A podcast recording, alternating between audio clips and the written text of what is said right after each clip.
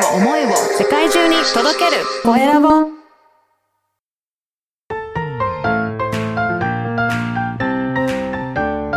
聞く力能力技術魅力があるのに伝わらない社長へ。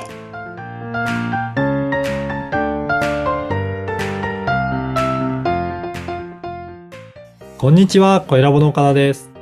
こんにちはアシスタントのあまねです。本日もよろしくお願いします。お願いします。岡田さん今回はどんなお話をしていただけるんですか？はい。あの、情報収集の活用についてお話ししようかなと思います。お願いしますはい。以前にもあの、情報ってすごく大切だよっていうような、まあそういったお話をしたかと思うんですけど、はい情報ってやっぱり知ってるか知らないかの違いで、まあはい行動も全然変わったりとか、うん。本当に有利不利っていうのも大きく関わってくると思うんですよね。はい。そうですね、例えばまあ情報があるだけで、この先どうなっていくかっていうことを見通せることもできたりとか、あとはその人の考えてることとかも情報が分かれば、人間関係とか人脈も作りやすかったり、あとは、はなんか情報によってもうお金も生み出したりとかすることも可能だと思うので、うん本当に情報にはすごく価値があるということを認識していただければいいかなと思います。はい。で、逆に言うと、あの、自分が持ってる情報ってそんなに価値がないかなと思っていても、はい。あの、周りの人だったりとか、あうん。の、相手の方にとっては、すごく貴重な情報の場合もあります。なので、そういった意味でも、その、誰にとって大切な情報なのかっていうこともありますので、はい。えっ、と、そういったことも気をつけながら、なんかいろいろと取り組んでみると、すごく有効になるんじゃないかなと思います。はい。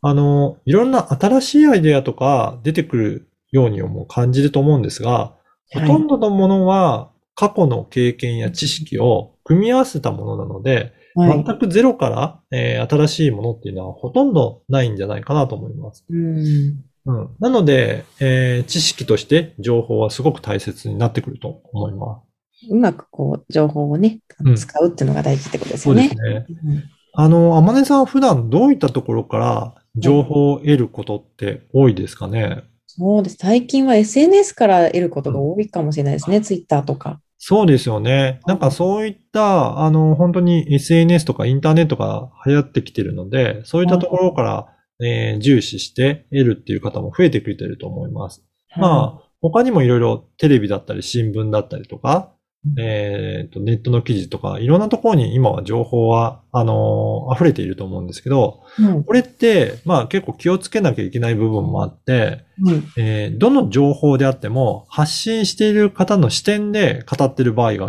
あるので、何らか、何かの、まあ、偏りがあるっていうのは思っておいた方がいいんじゃないかなと思います。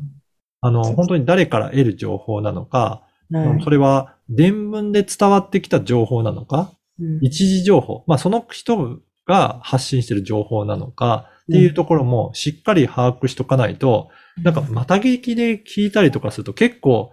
話が歪んできたりすることってないですかね。そうですね、そうですね。噂が噂でこう変本当にわっていくみたいな。ありますよね。そうするとどんどんどんどん情報って歪められてくるので、うん全然最初の意図とは違う、あの、情報で伝わってくることがあるので、これって結構危険なことなので、本当にどういった情報なのかっていうところは吟味する必要はあると思います。うんなので、できるだけその発信している一番元の情報を得ることが、その歪みが少ない状態なので、そういったところもあるかどうかっていうのは、えー、チェックした方がいいかなと思います。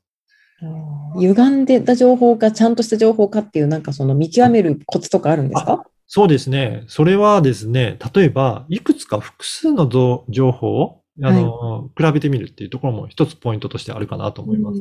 一つだけで信じてしまうと、それが本当にすごく歪んでいる情報かもしれませんが、いくつか、あの、比べてみると、そのうち、なんか、それぞれ違うなと思ったら、じゃあ、あの、どこが元の情報だろう。なので、一番その発信してる元は何だろうっていうふうに、辿っていくのもいいかと思うんですよね。あ発信元をたどるってことそうですね。はい。だから、例えば、えっ、と、いろいろな記事の情報だったら、それ何々を参参考にして、うんあの、発信してますっていうような出典を記載しているところもあると思うんですよ。はい。その出典元をチェックするとか、うんそういったことも、えー大切なんじゃないかなと思います。うん。で、ほそれが本当に正しいのかどうかっていうことは、まあ自分の頭でしっかりと考えていただいて、で、その納得した上でその情報を活用していくっていうところも大切なポイントにはなっていくので、ぜはい。ひなんか丸飲みで、えーそのまま信じ込むんではなくてあ、えー本当に正しいのかなっていうふうに比べてみたり、自分の頭で考えたときにそれ納得できるような内容なのかどうかということを考えることもすごく大切なんじゃないかなと思います。うんビジネスについてもね、すごく情報がありふれているので、うん今回のね、あの、ポッドキャスト聞いた方はすごく参考になったんじゃないかなと思います。はい。はい、ありがとうございます。今回は情報収集活用についてお聞きしました。LINE 公式でもビジネスに関することや、ポッドキャスト活用方法なども掲載しています。よかったらチェックしてみてください。それでは次回もお楽しみに。